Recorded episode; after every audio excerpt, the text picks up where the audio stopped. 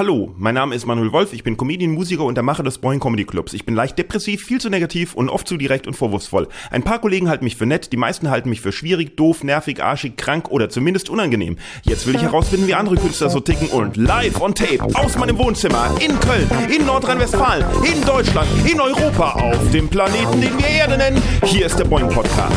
Folgendes, liebe Boingologen, heute habe ich einen ganz besonderen Gast, mal ein bisschen was anderes als sonst. Kein Comedian, keine Comedienne, sondern die Ex-Fußball-Nationalspielerin Josephine Henning, die mittlerweile eine tolle Künstlerin ist, aber nicht das, was ich und meine Kollegen so mache auf der Bühne, nein, auf der äh, Leinwand, auf der Staffelei. Ähm, sie malt ganz toll, das könnt ihr euch auf ihrem Instagram-Kanal mal anschauen.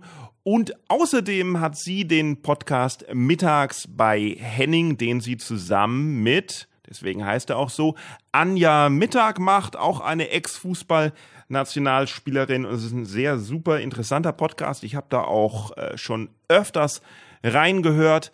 Hm, letztens habe ich gerade erfahren, dass in der Corona-Zeit Anja Mittag, die Kollegin, Kartentricks gelernt hat. Kartentricks, Zauberei. Und da habe ich dann direkt gedacht, haha, das ist ja witzig, wie lächerlich, Kartentricks. Und dann habe ich aber kurz mal überlegt, Moment mal, das mache ich ja auch. Das ist ja eins dieser Hobbys, die keiner von mir kennt oder die nur Leute von mir kennen, die lange, lange, lange in einer Bar rumhängen, bis es nichts mehr zu bereden gibt und ich dann mich schon drauf freue, die Kartentricks auszupacken. Na gut, Jetzt habe ich es zugegeben, ich bin auch fasziniert von Kartentricks. Anja Mittag, wenn du das hörst, ich fordere dich heraus zu einer Kartentrick-Challenge. Mal schauen, wer die besseren Kartentricks kann.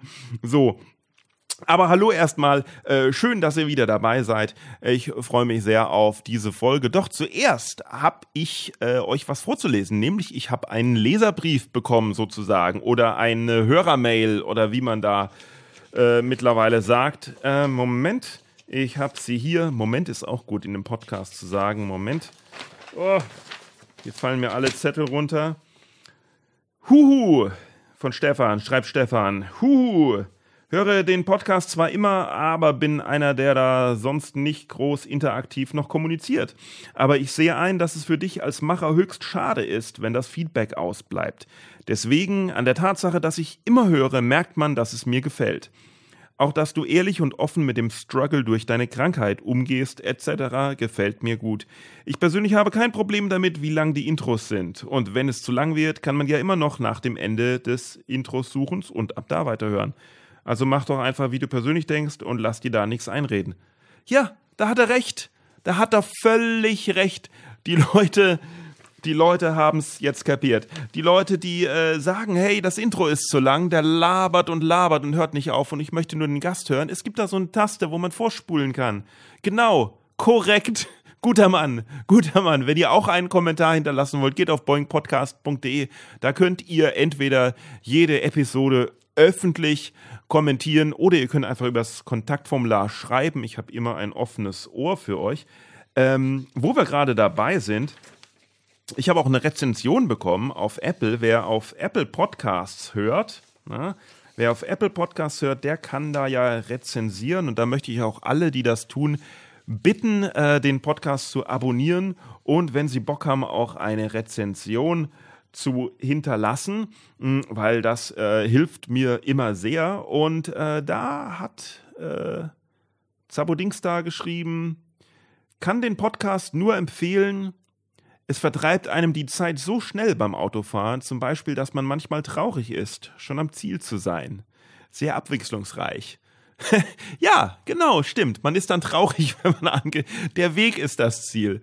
Naja, oder äh, man kann ja auch einfach langsam fahren. Genau. Ich finde, alle sollten hier auf der Autobahn langsamer fahren. Tempo 130, Tempo 100, Tempo 65, Tempo 50, um mehr Boeing Podcasts zu hören.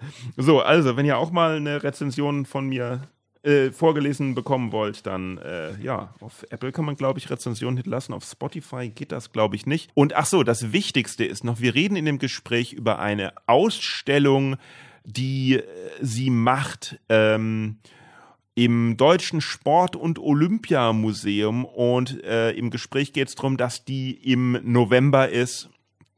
Und das ist natürlich auch verschoben. Also die ist jetzt auf Anfang Dezember verschoben oder auch schauen wir mal. Es ist halt für alle Künstler schwer, für Museen schwer, für alle schwer. Aber irgendwie kommen wir da durch. Haltet also äh, die Hoffnung hoch. Genau, die Hoffnung stirbt zuletzt.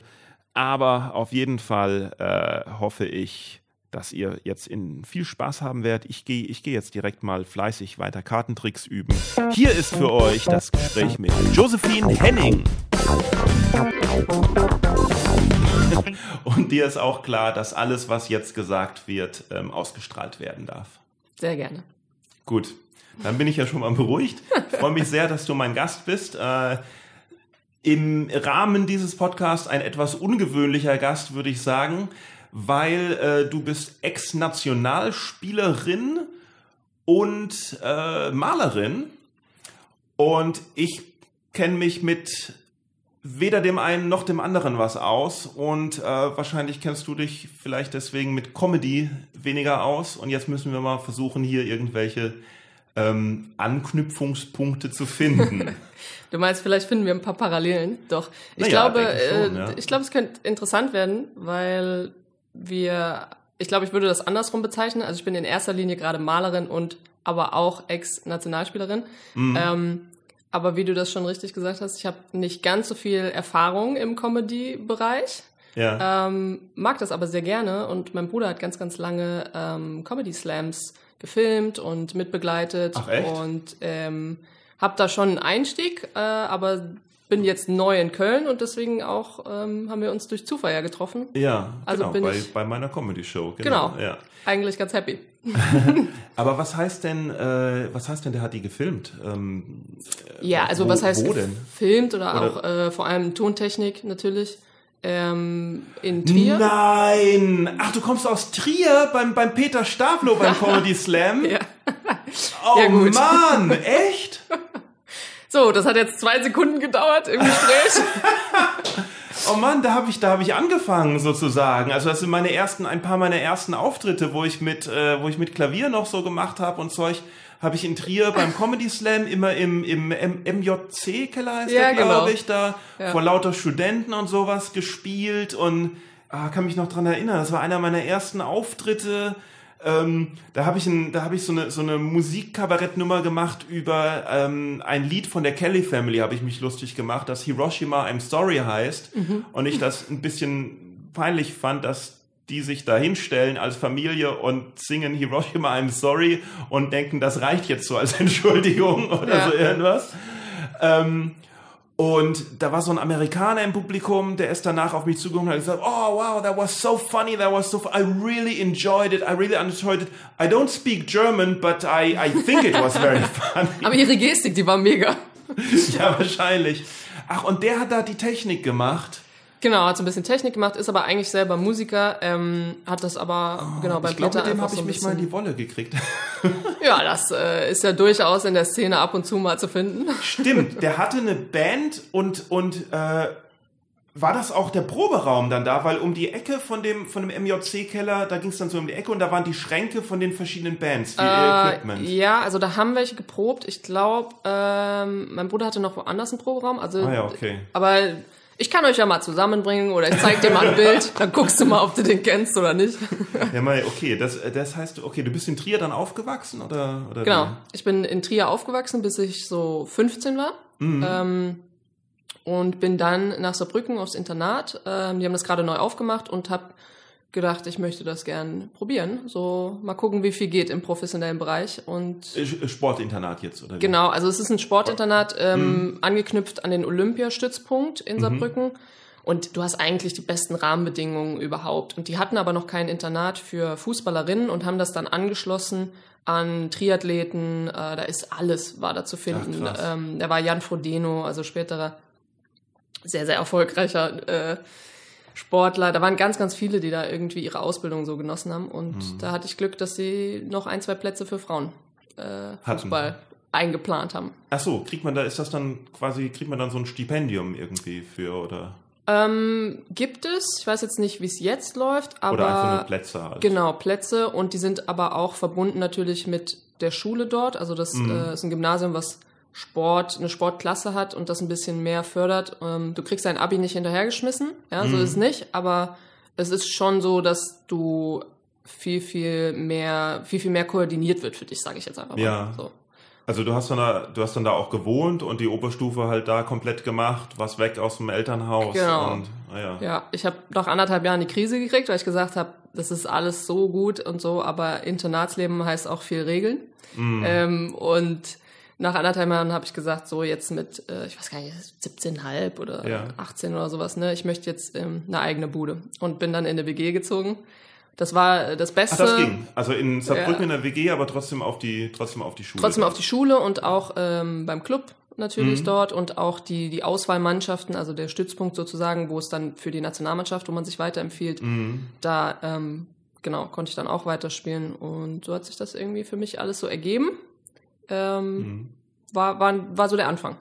Ja, also ich kenne mich mit diesem äh, äh, Sportsystem halt gar nicht aus. Ich bin jetzt auch nicht ein Typ, der Fußball äh, schaut. Außer, außer muss ich, muss ich sagen, ähm, ah, ich weiß nicht, war das die Europameisterschaft oder Weltmeisterschaft der Frauen halt? Ne? Das ist auch schon, ich- also ich gucke das nicht, aber was ich geguckt habe, war, wie, hieß es nochmal? Äh, Ja, nee, ist also äh, halt vor zwei oder vier Jahren Ja. oder so irgendwie. Das habe ich, das habe ich dann äh, hier Trainerin, weiß ich noch, so war Sylvia Knight, ne? Das habe ich noch geschaut, genau. Bis dahin und als das dann äh, aufgehört hat, irgendwie, da habe ich dann jetzt nicht mehr so geschaut. Ich war in meinem Leben auch nur zweimal im Stadion ähm, beim Fußball. Und das war beides bei der Frauenmannschaft vom ersten FC Köln. oh, Im, weil ich da, ich habe da auch direkt um die Ecke gewohnt. Ähm, das ist, die sind ja im Südstadion. Ne?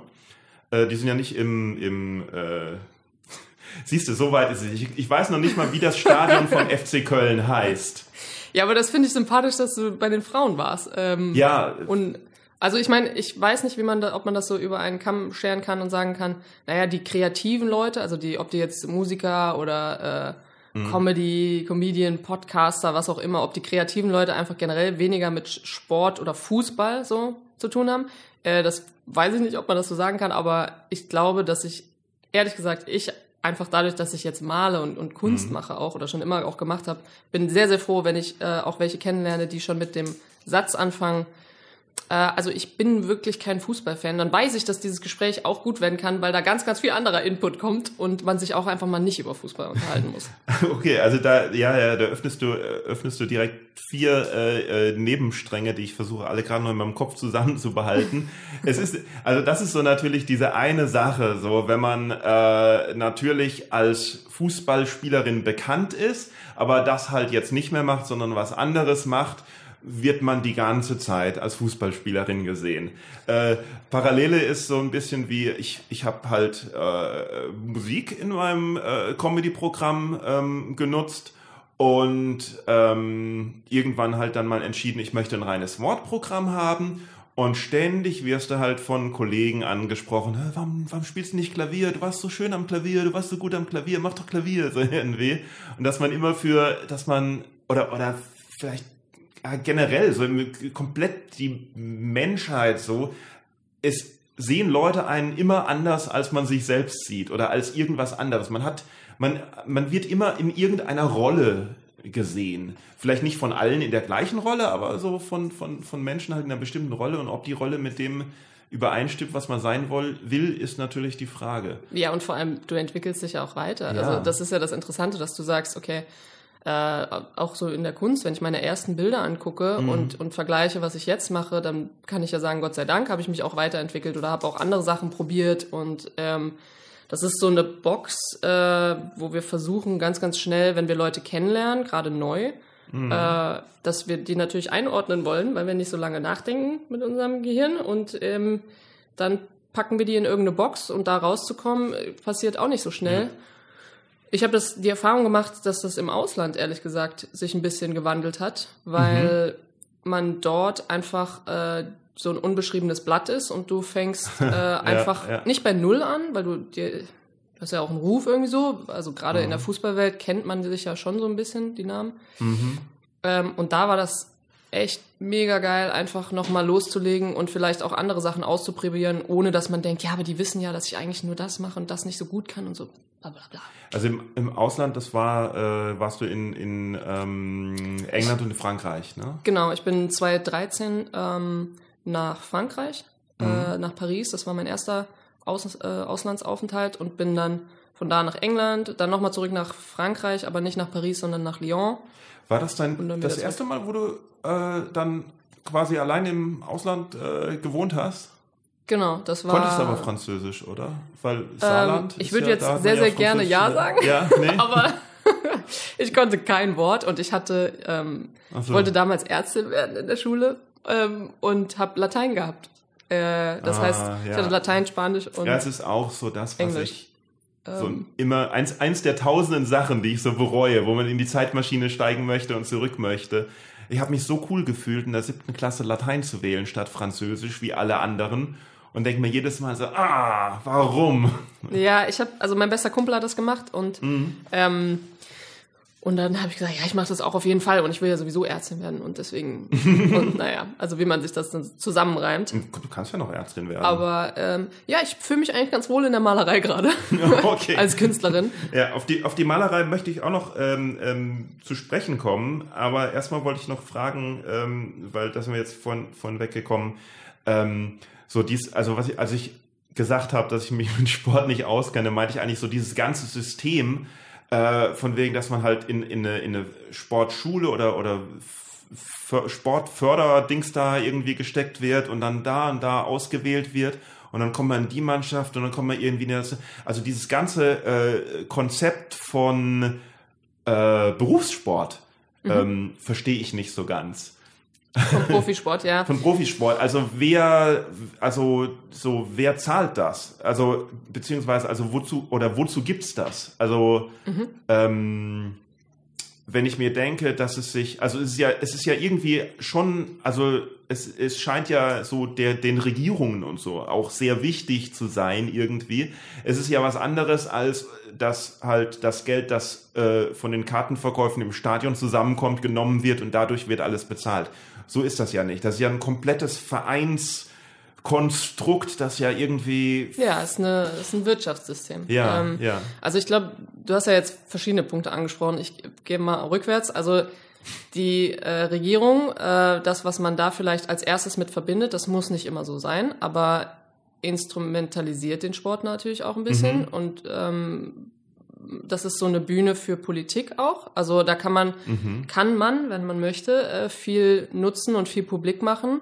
Äh, vor allem im Männersport natürlich. Ne? Also bei den Mhm. Frauen ist es jetzt auch nochmal ein bisschen anders, aber wir haben auch teilweise eine Reichweite und werden nicht ganz so krass instrumentalisiert wie die, wie die Männer, aber das geht, das ist möglich. Ja? Mhm. So wird das genutzt. Ähm, dann hast du angesprochen, natürlich diese wirtschaftliche Ebene. Das Ja. ist ähm, natürlich ein Unternehmen, also teilweise sind es ja auch AGs und nicht ähm, ein Verein. Mhm. Äh, und das ist natürlich Wirtschaft, also die müssen wirtschaftlich denken, damit sie das auch halten können, natürlich. Irgendwann geht es dann darüber hinaus und dann ist es halt wirklich ein Unternehmen, was auf Profit aus ist, könnte man meinen. Ja, ja. So.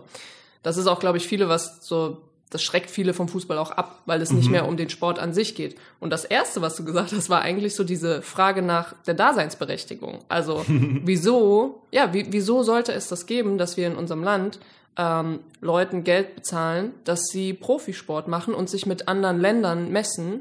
Ja. Ähm, wieso sollte man das aufbauen und wieso hat das eine Daseinsberechtigung? Und da, glaube ich, gibt es Naja. tausende Meinungen, ne? Ja, ja, also Aber das, ich glaube, was mir, weil ich habe mich das so, am Anfang so nicht war die gefragt. Nicht wirklich gemeint. Also wenn, wenn jemand äh, wenn jemand sehen will, dann hat es natürlich seine Daseinsberechtigung.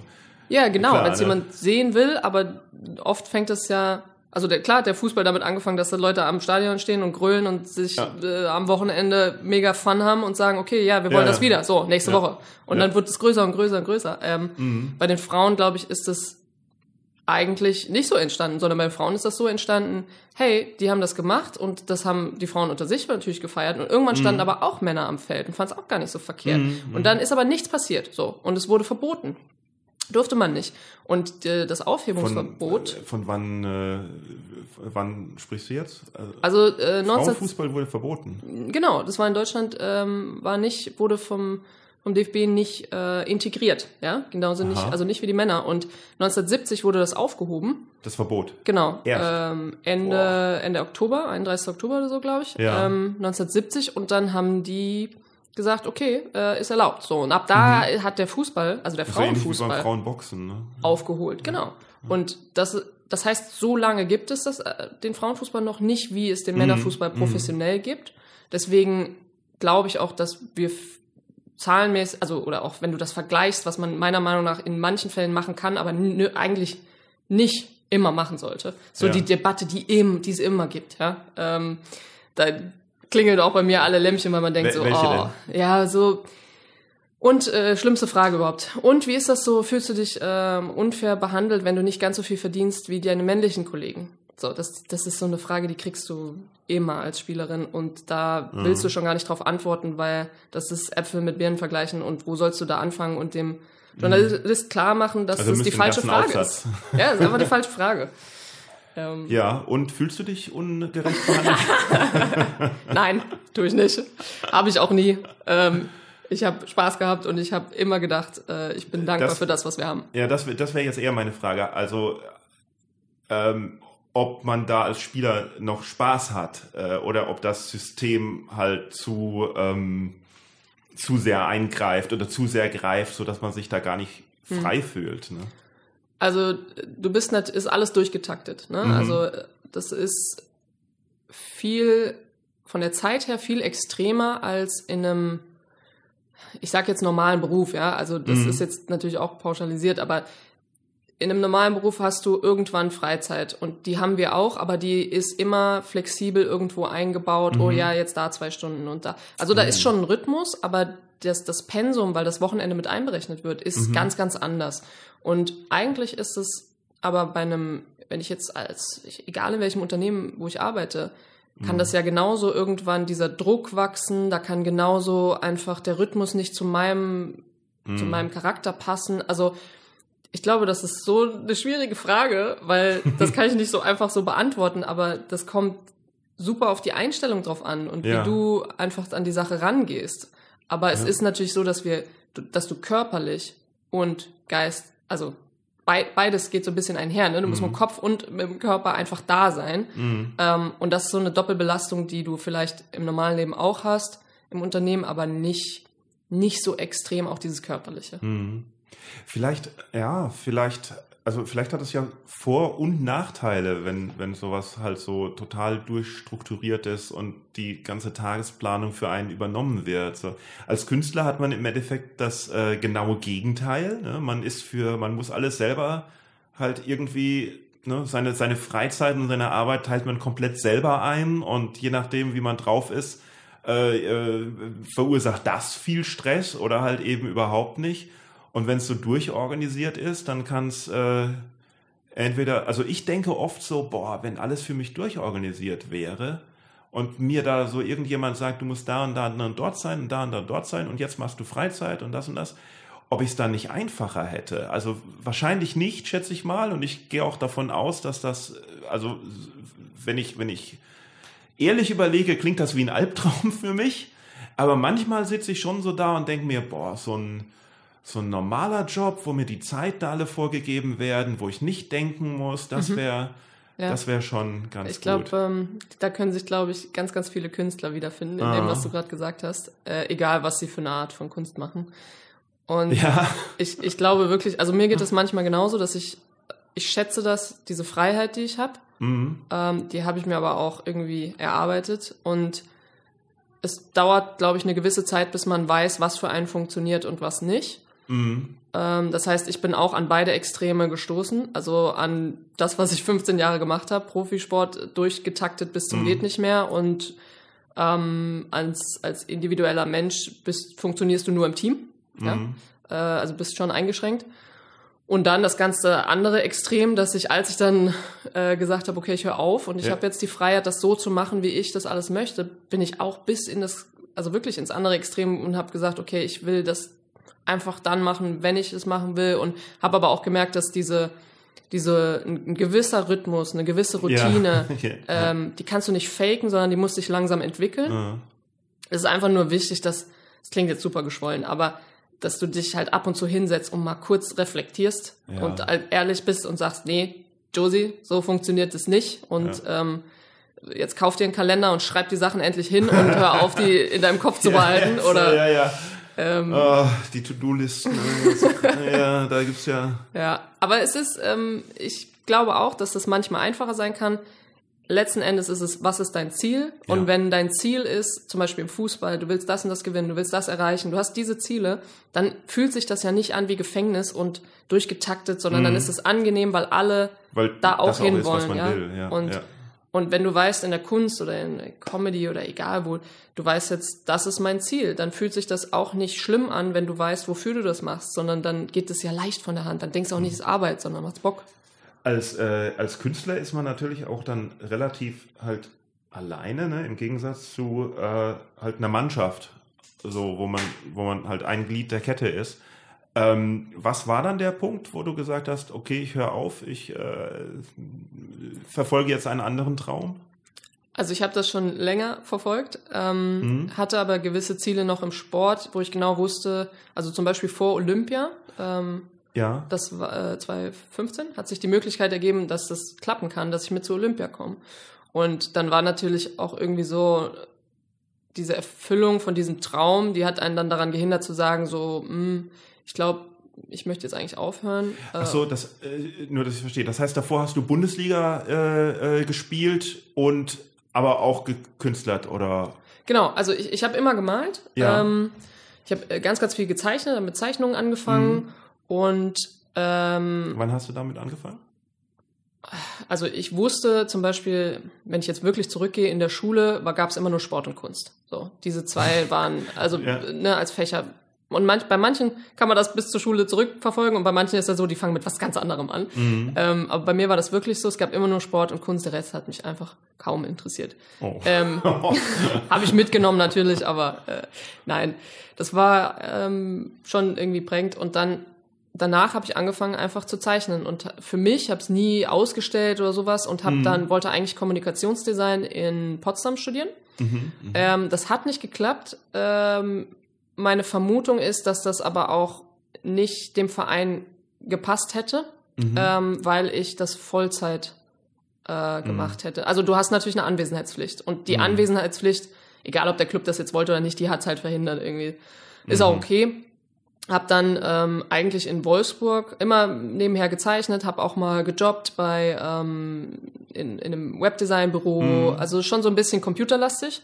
Mhm. Ähm, und habe dann meinen Bachelor in Gesundheitsmanagement in Wolfsburg gemacht, also was ganz mhm. anderes, weil das da einfach das Einzige war, was man damit verbinden konnte, rein zeitlich. Mhm. Und habe dann, als ich im Ausland war in Paris, äh, Grafikdesign und in London Interior Design studiert. Das heißt, mhm. auch alles so ein bisschen künstlerisch, dann Interior eher... Design hätte ich mein, mein Wohnzimmer jetzt noch ein bisschen umgestellt. Aber sehr computerlastig und habe immer nebenher gezeichnet, habe irgendwann angefangen, auf Leinwände zu malen. Ähm, auch groß und habe das aber auch nie jemandem gezeigt. Und in London, meine letzte Station bei Arsenal, war dann irgendwann klar, du willst das, ähm, reizt das jetzt nicht aus. Du könntest das ausreizen, das wäre ja. finanziell wahrscheinlich echt sinnvoll, aber reizt das nicht aus, da ist jetzt einfach der Punkt, auch körperlich, ich habe auch Verletzungen gehabt. Ähm, ja, und dann hat sich das einfach gedreht. So, und es war klar, nee, das, das Ziel ist was anderes. Cool. Und ja, und dann hast du also den Mut gehabt, einfach mal zu sagen, okay, jetzt mache ich also nicht irgendwie. Also das, das davor, das klingt ja so wie, hey, ich will malen, mal schauen, welchen normalen Job ich damit machen könnte.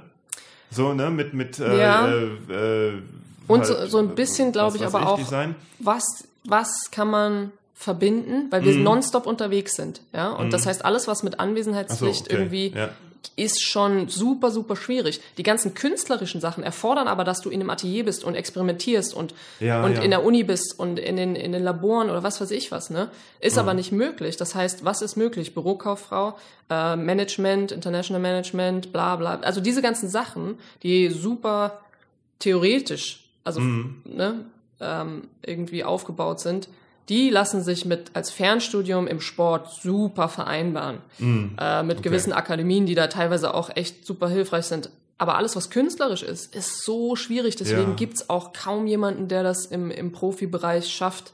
Kü- Also ich kenne niemanden, der Kunst akademisch verfolgt hat und gleichzeitig Profisportlerin war oder Profisportler. Und wenn, dann ja hätte ich so- gerne die Connections.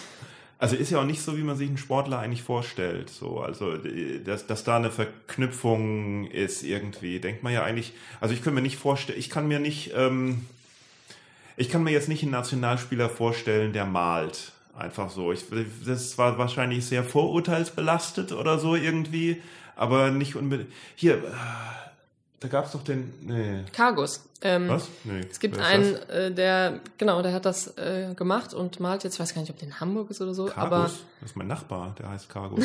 aber ja, ich glaube nicht. Cargus? So wie, so wie Auto und, und genau, ähm, glaube ich, Torhüt, äh, boah, jetzt fragst mich was, aber auf jeden Fall ich Maler. Ah, warte ähm, mal. Und auch abstrakt so eher, glaube ich. Ein, genau, also das muss schon von paar Generationen dazu sein, da, davor sein, aber als ich im äh, Impro-Theater gespielt habe, äh, Impro-Theater Steife Brise in Hamburg, da hat der Chef von dem Impro-Theater hat in Plön gewohnt und sein Nachbar war, glaube ich, ein ex-belgischer Nationaltorwart und der hat nach seiner Karriere angefangen, Gartenmöbel zu designen. Also okay, einen gibt's. So. Wir finden sie, wir finden sie irgendwo in Äh, den ja. Nischen. Jetzt habe ich aber natürlich Ja, aber das vergessen. stimmt. Also das ist natürlich, ähm, das ist unglaublich schwierig, da irgendwie da eine Verknüpfung herzustellen. Aber äh, ich bin ja irgendwie der lebende Beweis dafür, dass es kann kein Einzelfall sein. Nee. Und ähm, ich glaube einfach, Naja, wieso? Also wir sind alles Einzelfälle schon ja, irgendwie so. aber das ist, ich glaube, dass man alles Individuen. vielleicht ein bisschen diese Sparte einfach aufmachen muss, dass die einfach noch keiner aufgemacht hat und gesagt hat, ja, aber ich möchte das. Und Mhm. ich weiß das zum Beispiel von den Mädels, weil die müssen ja teilweise nebenher studieren, damit sie diese Karriere danach vorbereiten können, Mhm. Ja. finanziell. Das Ja, heißt, ja. natürlich wünschen wir uns, dass das in allen, also teilweise ist das auch nicht so, sondern nur professionell. Die verdienen, also die müssen nichts nebenher machen. Mhm. Ähm, aber da musst du dir ja auch erstmal was zurücklegen für diese Karriere danach. Also das ist schon so, dass f- weil einer Management studieren wollte, hat er irgendwann mal angeklopft und hat gesagt, hey, es wäre cool, wenn äh, ich das, äh, können wir das irgendwie machen? So. Mhm. Und von diesen Aufbrechen, von diesen Strukturen profitiert dann die nächste Generation. Mhm. Das heißt, ich hätte liebend gern äh, wahrscheinlich Kunst studiert, es war aber nicht möglich, auch so, ja. als ja. ich angeklopft habe. Und deswegen heißt das aber nicht, dass das nicht vielleicht in Zukunft nie auch, möglich auch, ist. Genau. ja, ja. Und dass man da keine, keinen Kompromiss findet. Ja, ist eh eine, ist eh eine große Frage, äh, ob man das macht, was man will oder das macht, was man für am gescheitesten hält oder äh, ob, was man überhaupt will, ob man, ob man weiß, was man will oder ob das auch irgendwie vorgegeben ist. Also da bricht man, äh, da bricht man eine ganze äh, Vorstellung vom Universum jetzt auf. Ne? Also Ja. ich meine, weißt du immer, weißt du immer, was du willst? Ähm, ich glaube, dass, also, wenn du mich jetzt fragst, ob ich denke, dass ich einen freien Willen habe, dann brechen wir wirklich ein Universum auf. Aber Genau, hast Wenn du wir einen das- freien Willen? wenn wir das ein bisschen kleiner betrachten, also gar nicht so groß, sondern das, was im Alltag zum Beispiel, ähm, glaube ich, habe ich das Gefühl, dass ich kleine Entscheidungen Mhm. ähm, beeinflussen kann und die aber natürlich beeinflusst werden von all dem, was ich erfahren habe und wo ich gerade drin stecke und so weiter. Aber dass da trotzdem ein kleines Element ist, äh, wo ich das so fühle, ja.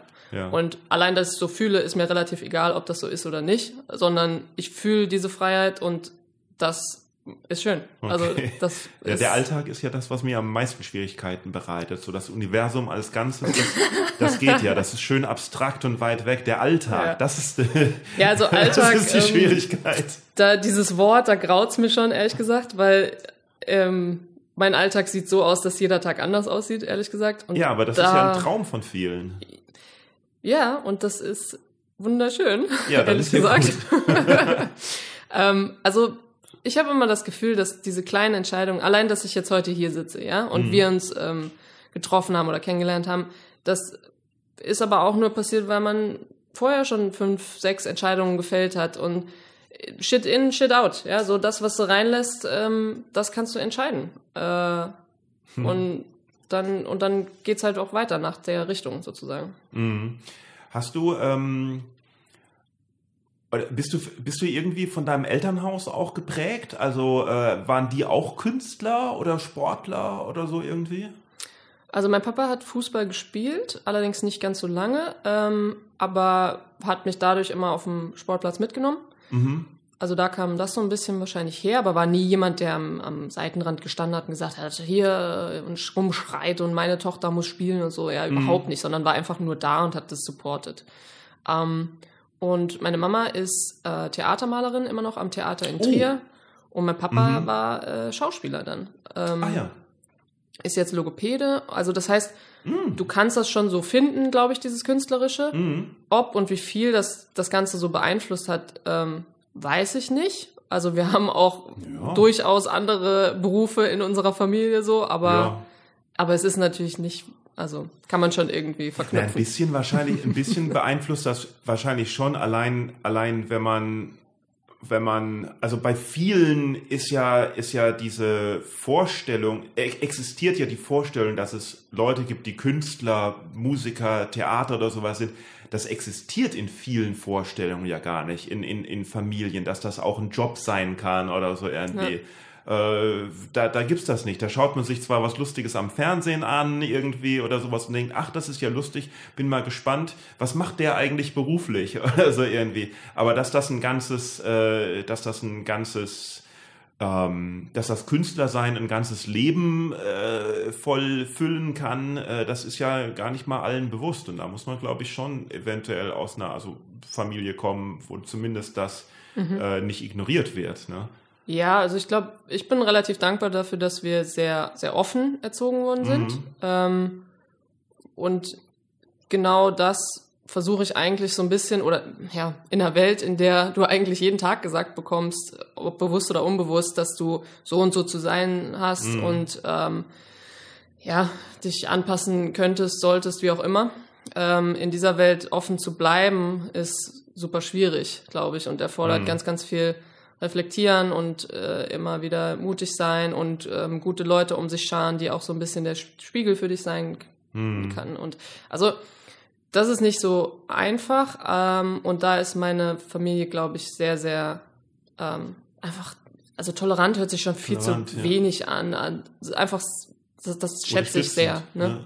Ja. Ähm, und ich glaube aber, dass wir, dass du trotzdem natürlich irgendwann deinen Weg gehen musst, alleine ja. und diesen Support aber immer zu haben, dass du dich darauf verlassen kannst, dass ähm, zum Beispiel wie andere Leute sagen, okay, das und das Event steht an oder so, schicken wir uns irgendwelche Songs, also mein Bruder schickt einen Song in, in die WhatsApp-Gruppe oder ich schicke ein Bild in die WhatsApp-Gruppe ah, oder also äh, in die Family WhatsApp-Gruppe. Genau und so ah, krass, so okay. ist das natürlich dann ähm, vielleicht ein bisschen anders. Das ist dann eine mhm. Künstlerfamilie, aber ich an, angefangen habe ich eigentlich zu sagen, okay, da ist irgendwas, was raus muss. Also du hast mhm. du hast dieses Gefühl, du musst etwas künstlerisch machen, um Emotionen zu zeigen, rauszulassen, zu verarbeiten, wie auch immer. So. Und mhm, mhm. ich weiß nicht, wie andere Leute das schaffen, das drin zu lassen. Keine Ahnung. Ähm, kann ich irgendwie nicht zusammenreimen, aber ich glaube, dass das eigentlich jeder ja irgendwo hat. Und wenn er dieses, dieses Sprachrohr nicht hat oder diesen, wo er sich ausdrücken kann, dann ähm, explodiert es halt irgendwann. So. Mm. Egal was das auch ist, in welcher Form auch immer. Und wie wäre wie wär das dann bei dir explodiert? Oh mein Gott, ja. Das, das sieht so aus, dass wenn ich, wenn ich zu lange ähm, das nicht machen kann, dann werde ich ungelogen, ich glaube, werde ich einfach depressiv für eine Woche und dann passiert das aber am Stück dann für vier Wochen, dass es nur einfach raus muss. Ja, okay. Ähm, depressiv ist jetzt ein hartes Wort, aber ich glaube wirklich, dass das auf meine mentale Gesundheit dann schlägt, wenn ich das nicht habe, wenn ja, ich mich nicht ausdrücken ja, kann. Ja, ja. So und äh, am Anfang ist das eigentlich nur so ein Rauslassen und mittlerweile ist das ähm, ja, das muss raus und für mich ist der Job aber an sich, dieser Beruf, dass damit was passiert. Also, dass mhm. diese Kunst ist nicht fertig, wenn sie mein Studio verlässt oder ich fertig bin mit dem letzten Pinselstrich, sondern dann geht's eigentlich weiter und dann geht's los. Was passiert mit dieser Kunst? Wer sieht mhm. die? Mhm. Ähm, und wo kann sie anknüpfen und Dinge verbinden oder was, das was Gutes damit passiert? Mhm. Ähm, das ist eigentlich so das, was in den letzten Jahren für mich äh, sehr, sehr interessant war. Und äh, wo, wo äh, also was genau machst du jetzt also, und passiert dann da? Was malst du jetzt so zur Zeit? Jetzt gerade ähm, male ich ganz, ganz viele Sportveranstaltungen. Das ist mhm. jetzt wegen Corona natürlich ein bisschen schwierig. Ähm, das ist, heißt aber nicht, dass alles ähm, gecancelt ist und vieles auch schon in dem letzten Jahr passiert. Das heißt, ich habe zum Beispiel Fußballstadien ähm, also besucht und habe live ein mhm. Spiel von 90 Minuten gemalt. Ich habe aber auch zum Beispiel. Achso, das ist dann dein Eindruck von dem gesamten Spiel genau. in, in einem Bild, genau. in einem Gemälde. Und interessant für mich ist dabei einfach, dass diese Emotion, also das, was passiert, mhm. ist auch nicht nur Fußball, auch anderer Sport, ähm, es passiert etwas, du hast diese Emotion, du hast die Stimmung, manchmal ist es die Architektur von dem Stadion mhm. ähm, oder von, von äh, dem Event und dann hast du keine Zeit zu interpretieren. Du kannst nicht schummeln, ne? Also das, mhm. passiert was und dann zack, klatsch auf die Wand und ähm, das ist super interessant und für mich immer wieder eine Herausforderung, weil ich selber nicht weiß, wie dieses Bild aussehen wird. Aha. Nach 90, du, 120 Minuten. Wirst du dafür vom Verein dann angefragt oder, oder klopfst du da an? Oder? Ich habe bei manchen angeklopft. Äh, manchmal wurde mir das auch so ein bisschen präsentiert sozusagen, hier mhm. hättest du nicht Lust. Und die tollsten oder die für mich schönsten Sachen sind eigentlich so, wenn ich was verbinden kann. Zum Beispiel äh, male ich gerade ein Bild für das Ringermuseum in Schifferstadt. Mhm. Und die sollen, also das soll quasi nicht mehr existieren und ähm, mhm. wir versuch, versuchen das dadurch ein bisschen zu retten und wir haben, äh, die haben einen Sponsor gefunden, der dieses Bild mir abkauft. Mhm. Das heißt, ich kriege ja sozusagen auch mein Geld und werde bezahlt, ja. aber mit diesem Bild passiert was ganz Tolles und zwar ähm, habe ich denen die Freigabe gegeben, dass sie Drucke anfertigen können ja. und die können sie natürlich dann äh, verkaufen. weiterverkaufen sozusagen, um einen Erlös zu haben für das ähm, mhm. für das Museum. Und ich glaube, das ist so eine Schiene, das ist jetzt ein Konstrukt, das ist ein, zwei, dreimal passiert. Mhm. Und mit Charities generell zusammenzuarbeiten, macht mir, also das ist so eine Befriedigung, einfach mhm. zu wissen, dass deine Kunst einfach diesen Anknüpfpunkt hat und was damit was passiert, was, mhm, ähm, verstehe, ja. was ja. echt schön ist. Ja. Das ist, ja, ah, das ist dann die Art ähm, der, der, ja, das ist dann, bei, also beim Zeichnen die Art der, der Multiplikation, wie es Leute erreicht, die man, die man halt, wenn man auf der Bühne steht und äh, Stand-up macht, da hat man ja die direkte Reaktion. Ne? Mhm. Ne? Die Leute lachen und klatschen oder halt eben nicht. Ne? Wenn man ein Bild malt oder wenn man in einem Film spielt zum Beispiel, dann ist das ja, ist das ja nicht so unmittelbar, dann ist das ja später. Da muss man dann den Weg finden, genau. wie halt so da auch ein, ein, ein Gefühl ähm, zurückkommt. Ja. Genau, und ein Foto zu machen. Ähm, genau, Foto auch, ja. Ist, ja. ist, also ein Foto an sich ist nie die, keine gefühlte Wahrheit, weil es immer ein Moment ist, der nicht, exist der nicht wirklich genau, existiert. Der, der ja, existiert nicht wirklich und der ist so Auslegungssache, wie ich jetzt ja, das ist einfach. Aber das ist ja gerade das Tolle dran. Genau, ja. ja. Und, und beim Bild ist es aber, glaube ich, nochmal ein Unterschied. Also gemaltes Bild mhm. einfach, das, natürlich ist, hat das meine Handschrift. Natürlich ist das meine Sicht aus mhm. mein Gefühl, was ich da einfange. Aber es ist auf jeden Fall eine Wahrheit, meine, so in, ja, der, ja, in dem Sinne. Ne? Wie viele da sich jetzt auch in dem Moment wiedersehen, ist dann auch eine Frage, aber die, die Herangehensweise finde ich irgendwie schön, dass ich, also ich kopiere nicht, sondern ich mhm. versuche einfach nur diese Emotionen einzufangen, die ich da gerade fühle. Ja. Auf, auf was malst, also mit was malst du? Hauptsächlich Acryl auf äh, Leinwand oder mhm. Holz, ähm, Acryl auf Holz und Holz. genau. Ähm, hat den Vorteil, dass eine Leinwand bei den Live-Paintings viel leichter ist, äh, oder das ist der Nachteil eigentlich, dass es leichter ist und bei Wind ähm, mir das Ding um die Ohren fliegt. Oh, ach so. Holz nicht. und hat auch ein bisschen mehr Widerstand. Aber ich mag beides, äh, kommt so ein bisschen drauf an, was gerade hm. aktuell ist. Mein Lieblingskünstler ist ja äh, Bob Ross. Ne?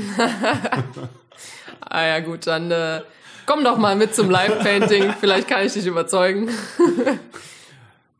Ja, nee, nee. Bob Ross ist doch wegen der, also Bob Ross kennst du natürlich, ne? Ja. Wegen der, wegen der Stimme und, und das ist das Beste. Ich glaube, er hat die, die so. Videos, die er, oder generell, die es ja von ihm gibt, ne? Ich glaube, ja. er, er war wahrscheinlich der, der Erste, der Social Media und ähm, Kunst verknüpft hat. Oder der, ja, der Kultfigur geworden ist. Ich finde das immer so schön, wenn man das dann schaut und man sieht, er, er zeichnet irgendwie was Und dann kommt er mit, mit, mit, mit, einem Schwamm oder mit einem Riesenpinsel und sagt, ah, ich glaube, ich mache da einen Baum drüber. Und er sagt, aber warum hast du die Berge da drunter gemalt? Ja. Ja, na gut. Äh, gut, natürlich würde ich mir keine Bob Ross Gemälde hier aufhängen, aber wie du, wie du siehst, äh, ist, ist hier noch eine große äh, Wand frei, wo dann Ja, da ist äh, auf jeden ein, Fall ein, Platz. ein Bild von dir hin, hin kann noch. ja, das kann ich mir zwar nicht leisten, aber Charity, weißt du? Charity. Charity, ja. Ähm, worüber wir noch gar nicht gesprochen haben, ist, dass du auch einen Podcast machst. Genau. Das ist natürlich auch äh, ja, ein, ein Anknüpfungspunkt. Wie bist du denn auf die Idee gekommen? Da, da haben wir doch die Verbindung. Da haben wir doch die Verbindung, genau. ähm, ich bin gar nicht auf die Idee gekommen, sondern meine. Ja, dann war's das. Ja, also an dieser Stelle hat mich gefreut. Ähm, meine Podcast-Partnerin, die Anja Mittag, auch ähm, Ex-Nationalspielerin, Mhm. äh, die hat mich angerufen und hat gesagt, du, Josie, ich war bei einem Podcast in lustigerweise Köln, obwohl Ach. sie nicht hier wohnt, ähm, und hat gesagt, äh, sie fand das super interessant, es hat ihr voll Spaß gemacht und sie hat einfach mal geguckt, was es denn im Bereich Sport gibt. Mhm. Weißt du, Ähm, welcher Podcast das war? Sie war damals bei äh, Busenfreundin. Ach ja. Ja, Ach, sehr, sehr cooler Podcast. Kann man auf jeden Fall sich anhören. Äh, von R Ricarda Genau. ähm, so und so. Hoff Ja. Hoffmann? Ricarda auf jeden Fall. Ricarda, ja. Und ähm, genau, und dann hat sie gesagt, ja, ich habe jetzt mal geguckt und da ist, da ist aber nix. Und Mhm. äh, ich würde das gern machen. So. Ja, super. Bist du dabei oder nicht? Das war eigentlich keine Frage. Und dann habe ich gesagt, klar, gerne, können wir mal brainstormen. Und dann hat es ein bisschen gedauert, weil Also, wart ihr Best Friends? Seid ihr Best Friends oder so? wir oder? kennen uns schon sehr, sehr lange. Ähm, wir sind auch sehr gut befreundet. Ähm, dadurch, dass ich im Ausland unterwegs war, sie war auch in Schweden und auch, wir haben eine kurze Zeit in Paris zusammengespielt. Mhm, Äh, sie dann aber nach Leipzig gegangen ist. Das heißt, wir wohnen eigentlich äh, super weit voneinander Ja, entfernt, können uns aber trotzdem schaffen es immer, uns regelmäßig zu sehen. Also mhm. das, das passt schon, obwohl wir so unterschiedlich sind. Wir sind, glaube ich, wie Feuer und Wasser. Also rein Struktur ist das, Anja liebt Struktur und das Ach, ist alles ordentlich und so. Und ich meine, wir haben schon gehört, dass ich Alltag nicht ganz so toll finde. ähm, also so ist es irgendwie, hat sich das entwickelt und mittlerweile haben wir, glaube ich, 13 oder ja, Ja. 12, 13 Folgen jetzt gerade. Das heißt, wir sind ja noch, wir sind ja noch fresh im Business, so, Ja, ja. Wir sind ja. ja noch grün hinter den Ohren, aber es macht sehr, sehr viel Spaß. Und die Themen sind eigentlich so pff, bunt gemischt, ne? Natürlich Aha, aha, aus unseren Erfahrungen, aber auch einfach mal was Aktuelles, also aha. quer, querbeet.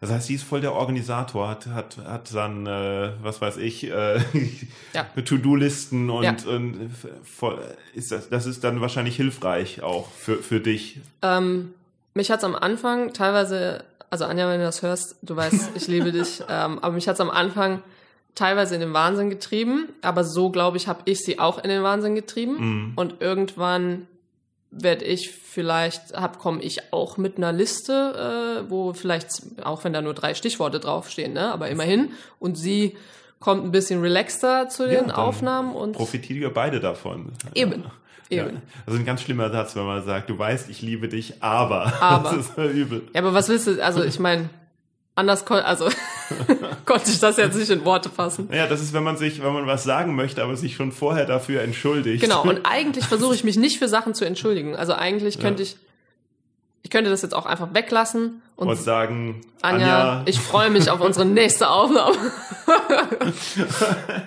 Na gut.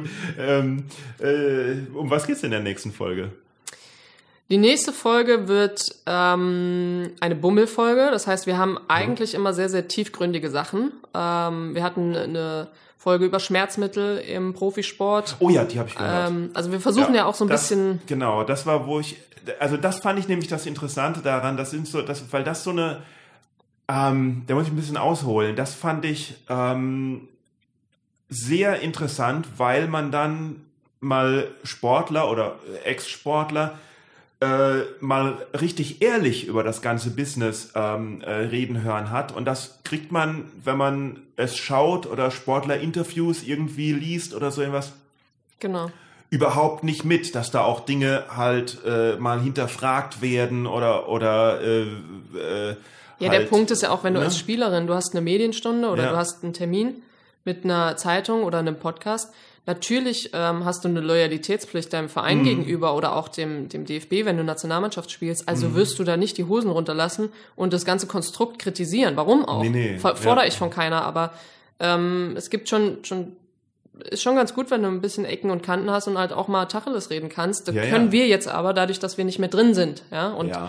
müssen uns aber selber auch so ein bisschen pushen, dass man mal die Hosen runterlässt, weil das natürlich unangenehm ist, ja, und aber Mhm. wenn es dann irgendwie was bringen kann und wir verdienen ja nicht Millionen mit diesem Podcast und das ist auch nicht das Ziel, sondern wir wollen damit äh, einfach eine Plattform schaffen, auf der man ehrlich reden kann und das mag ich zum Beispiel bei Podcast einfach Absolut. Ich, äh, also, ich habe ja auch noch nicht so viele Folgen gemacht, aber ich finde das auch einfach als, ich, ich, ich finde das so toll, äh, wenn man dann auch hört, dass Leute sich das halt auch anhören und, und genießen und dass man da im Gegensatz zu äh, ähm, Radio, TV, Bühne nicht so den Druck hat, sofort in der ersten Sekunde zu liefern und, und entweder voll das mega Ding zu sagen oder voll den Gag zu sagen, sondern wie bereit, also man denkt ja immer, die, die Welt wird immer schnelllebiger und man wird immer engstirniger und intoleranter und niemand hört mehr dem anderen zu und sowas.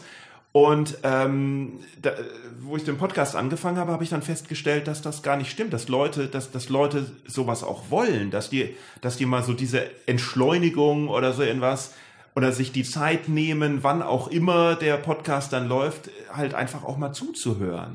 Ne? Ja, das finde ich echt toll. Die, ich glaube, die, die verzeihen dir auch mal was. Also dir wird auch mal verziehen, wenn du vielleicht nicht sofort eine Antwort parat hast oder wenn du mal kurz nachdenken musst oder wenn Mhm. du dich vielleicht sogar korrigierst oder einfach Also- ehrlich bist. Ne? Also es wird dir auch viel verziehen. Ähm, das, das haben wir auch Ja gemerkt. gut, aber diese fünf Minuten Pause, die wir vorhin hatten, wo wir uns nur angeschwiegen haben und ähm, ähm, gesagt haben, die schneide ich raus, glaube ich. Ist klar. Nein, also ich, ich glaube, ich mag es einfach, weil es super ehrlich ist. Ja. Und ich kann zum Beispiel, es ist keine Show, also klar kannst du eine Show draus machen, aber, Mhm. aber das hört man sofort raus. Und ähm, also Tut wenn ich das? jetzt mit so einer Stimme anfange und sagen, also das ist total toll und ich mache das jetzt so und so. Also weißt du, du kannst eine Show draus machen, aber in der Regel checkt man, glaube ich, sehr, sehr schnell, ob das jetzt gespielt ist oder nicht, weil du, ähm, weil man dich nicht sieht, sondern äh, das nur über die Stimme irgendwie. Das kann Hört. sein, ja. ja. Also ich, ich mag das und ich bin sehr, sehr froh, dass wir das angefangen haben. Mhm. Das war ja immer mein Problem so mit, mit Kleinkunst in Deutschland, dass ich immer halt, also mh, es gibt ja, es gibt ja die Stand-up-Comedy, die in äh, Großbritannien und in äh, USA entstanden ist, ähm, wo diese beiden Länder 20, 30, 40 Jahre uns in Deutschland voraus sind, äh, wo halt einfach jemand als er selbst auf der Bühne stand und halt erzählt hat, was ihn beschäftigt. Was für mich im Endeffekt genau das gleiche ist wie ein Podcast. Man steht da und erzählt, was einen beschäftigt. Natürlich, äh, natürlich äh, stark dran arbeiten, dass es auch unterhaltsam ist, äh, auch wenn es nur ein fünf Minuten Auftritt irgendwie ist und halt nicht unbedingt äh, ultra lange dauert, äh, wie mein Satz gerade eben in diesem Moment. ähm, und in Deutschland war auf der Bühne so zu der Zeit eher so Rollencomedy und Sketche und so, dass sich halt, äh, dass jemand was Lustiges erzählt, aber nicht einfach was Lustiges erzählt, sondern sich als der lustige Hausmeister verkleidet. Du hast sozusagen eine Rolle, ne? Also du Ja, bist ja. nicht, äh, du bist nicht du selber und das, was dir. Also zum Beispiel, ich habe ja auch ähm, bei dir den Abend da ein paar Auftritte gesehen Mhm. und ähm, auch noch woanders in Köln und das war Du kannst ruhig sagen, wo. Es ist, das Ach so, nicht, ja, äh, ähm, ist nicht schlimm, dass du auch woanders warst. Ich war, nee, also ich überlege gerade, also ich war, äh, ich war einmal im A-Theater und ähm, okay, ist einmal vielleicht doch im, schlimm, dass du woanders warst. Nein, und einmal im Buhmann und Sohn. Also ich versuche ja so ein bisschen auch ähm, zu gucken, was kann oder was gibt's künstlerisch generell in, ähm, in Köln und bin für Tipps immer offen. Ähm, und da habe ich auch gemerkt, dass das ist natürlich, also das ist ja genauso, dass natürlich verformst du mal irgendwie was, Mhm. was dir passiert ist oder du denkst, vielleicht ist es auch nicht passiert, sondern hast einfach nur die Fantasie gehabt, während du beim Bäcker stehst, dass das Ja. so passiert oder Meistens während ist so ein Teil davon passiert und man übertreibt es halt ein bisschen. So. ja, genau. Und, oder wenn du, keine Ahnung, was du im Restaurant irgendwie und dann mit dem Kellner irgendeine Situation, Ja. egal was du nimmst. Und ich glaube, das ist halt so ein, ähm, so ein- eine Art von, das ist das der kreative Part, dass du diese Fantasie hast und Mhm, schon. ja. natürlich das aber mit deiner Person verknüpfst und das deinen Charakter ja. da einfließen lässt. Ja, ja, äh, dass so eine Persönlichkeit und Ehrlichkeit halt auch reinkommt. Und ich, ich habe immer so ein bisschen so diese Ehrlichkeit. Äh, das ist immer so mein Ding. Ich will, ich will halt, ich möchte halt auch viel von äh, davon zeigen, wie ich halt wirklich bin. Und ich habe so immer das Gefühl gehabt, das ist natürlich auch sehr verallgemeinert, aber ich habe immer das Gefühl gehabt, dass man in Deutschland so ein bisschen ähm, unpersönlicher ist. Mhm. Nicht nur auf der Bühne, sondern überall, dass man da so ein bisschen, dass es, dass da der Höhenwert, äh, dass da der Stellenwert, wer man sein möchte, ein bisschen höher ist als der, äh, der man ist. Und in äh, London und USA auf der Bühne, da habe ich mich so frei gefühlt, obwohl es in einer fremden Sprache dann war, was man da machen musste. Ähm, und da war einerseits fand ich, dass so dieses, dieses, diese Akzeptanz des Showbusiness äh, viel größer ist, aber trotzdem auch die Akzeptanz äh, dessen, dass man mal auch sagen kann, wenn es einem nicht so gut geht oder so irgendwas. Oder wenn man irgendwie, wenn einem etwas irgendwie nicht so gefällt. Mhm. Und hier fand ich das immer so, immer so Schein und, und, und äh, äh, blenden, äh, ja, so, so dass man, dass man jemand versucht zu blenden irgendwie. Ja. Und so dieses Stand-up, das ging dann in Deutschland mit, mit Nightwash und Quatsch Comedy Club halt viel, viel später los in Deutschland. Äh, wobei da auch noch sehr viel Rollencomedy war, wie zum Beispiel Ausbilder Schmidt oder so irgendwas. Aber da ging es zumindest los. Das war so ein, das war so ein Punkt, wo es losging. Und ich finde jetzt gerade, wenn ich sehe, wie viel, wie viele Leute da neu anfangen möchten jetzt und, und äh, bei, bei meiner Open Mic halt ankommen. Glaubst du, das ist durch die Corona-Zeit auch entstanden? Äh, nee. Nee? Nee, weil ich glaube, durch die Corona, also rein theoretisch müsste durch die Corona-Zeit ja eigentlich so der, eher der Gedanke stehen, ich mache doch lieber was anderes. Ich weiß nicht, weil, also wenn, ich, ja, also ja. ich könnte mir beides vorstellen. Ähm, ja. Dass das so entsteht. Aber ich glaube, was du angesprochen hast, das denke ich auch. Also mit dieser, hat vielleicht auch ein bisschen was mit der Fehlerkultur zu tun. So, ja. In Deutschland. Ach so, ähm, ja, genau. Ja, ja. Absolut, dass Fehler einem verziehen werden. Ja. Ne? Das ist, das ist ja das, was auch beim Impro-Theater äh, äh, sehr wichtig ist, dass es, dass es, dass man zuerst mal nichts falsch machen kann, sondern dass alles, was man macht, akzeptiert wird. Ja, und ich glaube, ja. dass die, also in meiner Zeit im Ausland, vor allem in, in London, mhm. dadurch, dass ich Englisch sprechen konnte, also es ist ja immer ja. was, wie bringst du deinen Humor in einer anderen Sprache rüber? Und für, also Humor hat mich so, für mich so einen hohen Stellenwert im, äh, im Zwischenmenschlichen, weil mhm. das mir also ein Riesenteil von mir ausmacht, irgendwie so gefühlt. Mhm, und, mhm. und ich glaube, dass du ganz, ganz schnell connecten kannst darüber. Ähm, wenn du denselben oder ähnlichen Humor hast und über dieselben Dinge lachen kannst oder halt auch nicht. Und, äh, und das zum Beispiel allein Sarkasmus oder Ironie mhm. auf Englisch, ja, ähm, ja. Riesen, also wirklich, dieses ist ein ganz anderes Thema, vor allem auch in Absolut. der Mannschaft, wo du ganz, ganz viele Nationen, also Nationalitäten hast oder auch in Frankreich. Also ich habe ja vorhin gesagt, dass ich kein ich konnte kein Wort Französisch. Das ja. heißt, ich hatte genau die Erfahrung, wie es ist, wenn du dich nicht ähm, mitteilen kannst mhm. und auch nicht deinen Humor oder sonst was. Natürlich kann Zeichensprache, aber äh, willst du auch nicht drei Jahre. Und und dann habe ich eigentlich Französisch Zeichen gelernt. können in unterschiedlichen Ländern auch unterschiedliche Sachen bedeuten. Genau, da muss man aufpassen. aufpassen. ähm, und habe das eigentlich, habe Französisch gelernt, als alle weg waren. Ich war verletzt und ich musste es sprechen. Ja. Und und habe das dann gelernt und habe gedacht, krass, dieser Unterschied zwischen, wenn du dich dann mitteilen kannst und auch mal einen Gag machen kannst und sowas, ja. Also wie, wie schneller, wie, wie offener ähm, das mhm. geht, äh, ja, ja. sich zu verständigen, es ähm, macht, macht sehr, sehr viel aus. Mhm.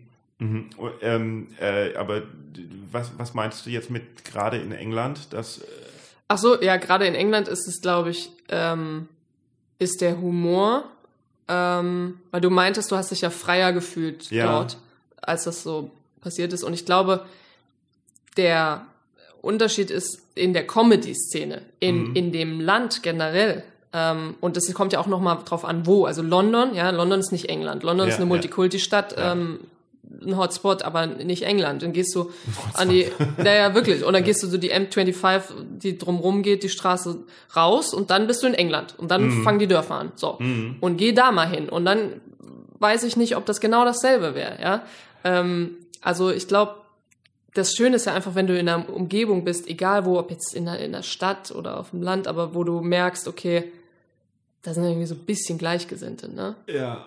Also ich habe meinen ersten englischen Auftritt habe ich äh, bei einer englischen Show in Köln gemacht und das, äh, das Video dann auf YouTube gestellt und das hatte auf einmal voll viele, also ne, manche meiner YouTube-Videos haben 20 Zuschauer und das hatte 800.000 und so und ich denke so, boah geil, ich mache jetzt nur noch auf Englisch und, und, bin dann mal halt, habe dann mal so eine, eine Woche nach äh, ähm, England gebucht, um da bei verschiedenen Bühnen aufzutreten. In London kann man ja zwei, dreimal am Abend auftreten. Mhm.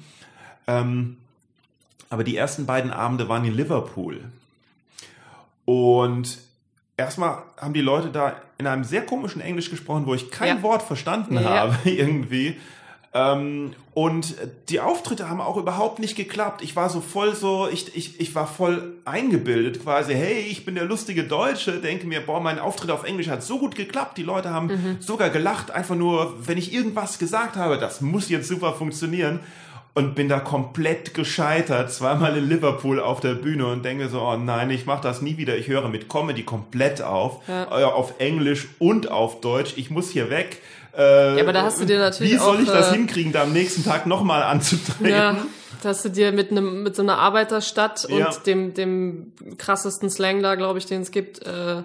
außer Schottisch dann und bin dann so bedröppelt nach, nach London dann runtergefahren und war, war so richtig down. No. Und da war es dann aber wieder so easy plötzlich und ich so, oh Gott sei Dank. Mhm. Ja. Hm, na gut, wir müssen aber mal langsam zum äh, äh, Schluss auch kommen, weil, ähm, ach so, genau, das, ich, ich, ich meinte das aber so mit der, mit der Ironie. Ich glaube, in England ist, äh, wächst man mit Ironie auf. Ja. Und, äh, deswegen, und, und in Deutschland muss man manchmal extra anmerken, dass es ironisch gemeint war, was es genau. irgendwie auch kaputt macht. ja, so. also kommt drauf an, wo man, glaube ich, aufwächst, aber die ja. Äh, generell, glaube ich, schon. Und wir sind, das habe ich gelernt, wir sind super direkt. Also wir sind. Oh ja, egal, da kann man dann ähm, andersrum auch auf die Schnauze fallen. Genau, absolut, ja. Egal ja. in welchem Ausland ich war, äh, diese Direktheit, die ich, glaube ich, weniger, also ich habe die auch, aber ich weiß, das geht noch krasser. Mhm. Ähm, und die habe ich auch bei anderen Kolleginnen direkt, ja. aus Deutschland gesehen. und da muss man manchmal schon ähm, ein bisschen auf oder aufpassen, könnte man ja. aufpassen, wenn man ja. Nicht Wobei ich finde das, ich, ich mag das so, wenn man einfach direkt sagt, was was man. Ich mag das auch. Ähm, ich bin ehrlich gesagt besser im, im tiefgründigen Reden als im ja, oberflächlichen. Gut. Ja. Das ist ein ähm, Mangel an Diplomatie vielleicht auch, die Direktheit, aber. Ja, ich finde, das geht in Ordnung. ja. Na gut. So, wir müssen aber jetzt mal äh, äh, zum, zum, zum Schluss kommen. Gibt es noch irgendwas, ähm, was in nächster Zeit ansteht oder wo man deine Werke sehen kann? Äh, haben wir gesagt, wie der Podcast heißt? Mittags bei Henning? Genau, nee, da würde, äh, würde Anja mich jetzt auch rügen. Genau, mittags bei Henning und. Überall, wo es Podcasts gibt. Ja, genau. Seid ihr auch schon auf Amazon Music? Wir sind überall. Überall. Überall sind wir. Ähm, und genau, und die nächste Ausstellung ist ähm, Ende November, 19. November bis, ich glaube, Ende Januar im Sport- oh, cool. und Olympiamuseum in Köln. Ah, oh, ah, super Museum auch. Würde mich sehr freuen und bin auch immer für Feedback über Social Media oder sonst was, äh, wenn jemand in der Ausstellung war, gerne einfach ja. irgendwie Bescheid geben, was ihr hm, gedacht habt. Da kommen wir alle vorbei. Was, was, und was stellst du da aus? Ich stelle meine Skulptur, die ähm, jetzt in Köln schon angekommen ist. Wir werden das jetzt alles ein bisschen vorbereiten. Mhm. Ähm, die aus dem FIFA-Museum in Zürich, ähm, wo sie ausgestellt war, kommt. Und das ist eine Skulptur aus ganz, ganz vielen Fußballschuhen und einem schwebenden Ball. Äh, das ist jetzt sehr kurz gefasst, aber mhm. so ungefähr. Okay. sehr bunt. Und drumrum kommen die ganzen Match-Paintings, als ich unterwegs war und gemalt habe, die Live-Paintings. Ach super.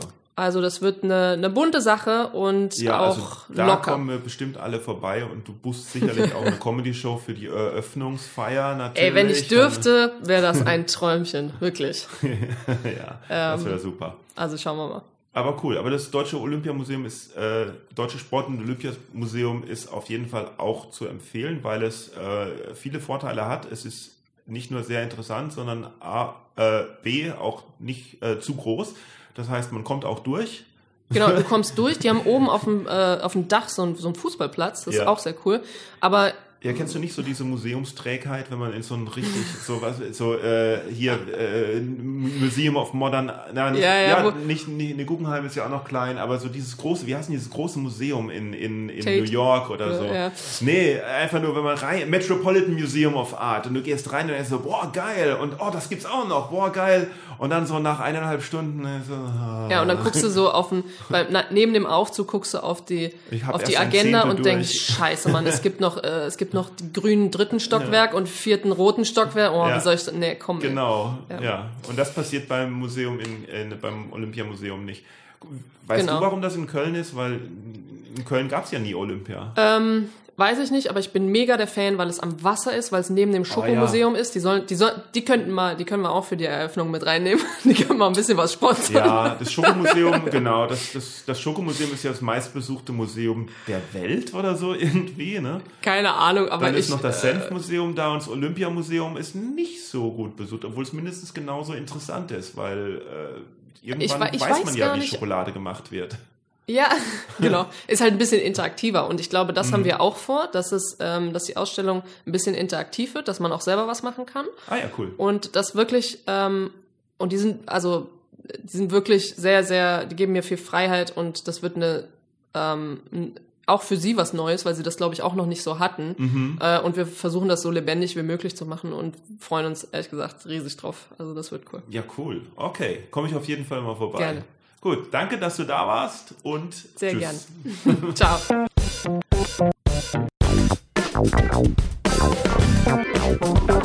Eine schöne Folge war das, weil ich im Intro ähm, so äh, positive ähm, Rezensionen und Leserbriefe gelesen habe, habe ich jetzt zum Schluss hier noch einen netten YouTube-Kommentar, der auf meinem YouTube-Kanal youtube.com slash uyoyo7 oder einfach Manuel Wolf suchen, Wolf mit zwei F, Manuel Wolf Comedy oder bei Google oder sowas, von einem Thomas, der geschrieben hat, erst, also zum, ich habe ein, ein Video gepostet zu einem 25-Minuten-Auftritt vom Anfang des Jahres in Hamburg im Moin Haha Stand-Up Comedy Club. Und da hat jemand drunter geschrieben, erst habe ich aus Mitleid einen Like gegeben, doch jetzt muss ich das in einen Dislike verwandeln. Die Delfin-Nummer war kacke. ja, da hat er natürlich recht. Die Delfin-Nummer ist richtige Kacke. Also absolut. Und, und vor allen Dingen geht die auch so lang. Naja, gut. Schaut's euch an, äh, entscheidet selber. Und das Einzige, was jetzt noch bleibt, ist ein Call to Action. Was ich nicht sagen soll, dass es ein Call to Action sein soll, aber äh, ich habe gelesen, man soll das machen, einen Call to Action. Aber auf keinen Fall sagen, dass es ein Call to Action ist. Jetzt habe ich es aber gesagt. Naja, trotzdem, hey, wenn ihr Instagram habt oder Facebook, dann folgt dem Boeing Podcast. Der Boeing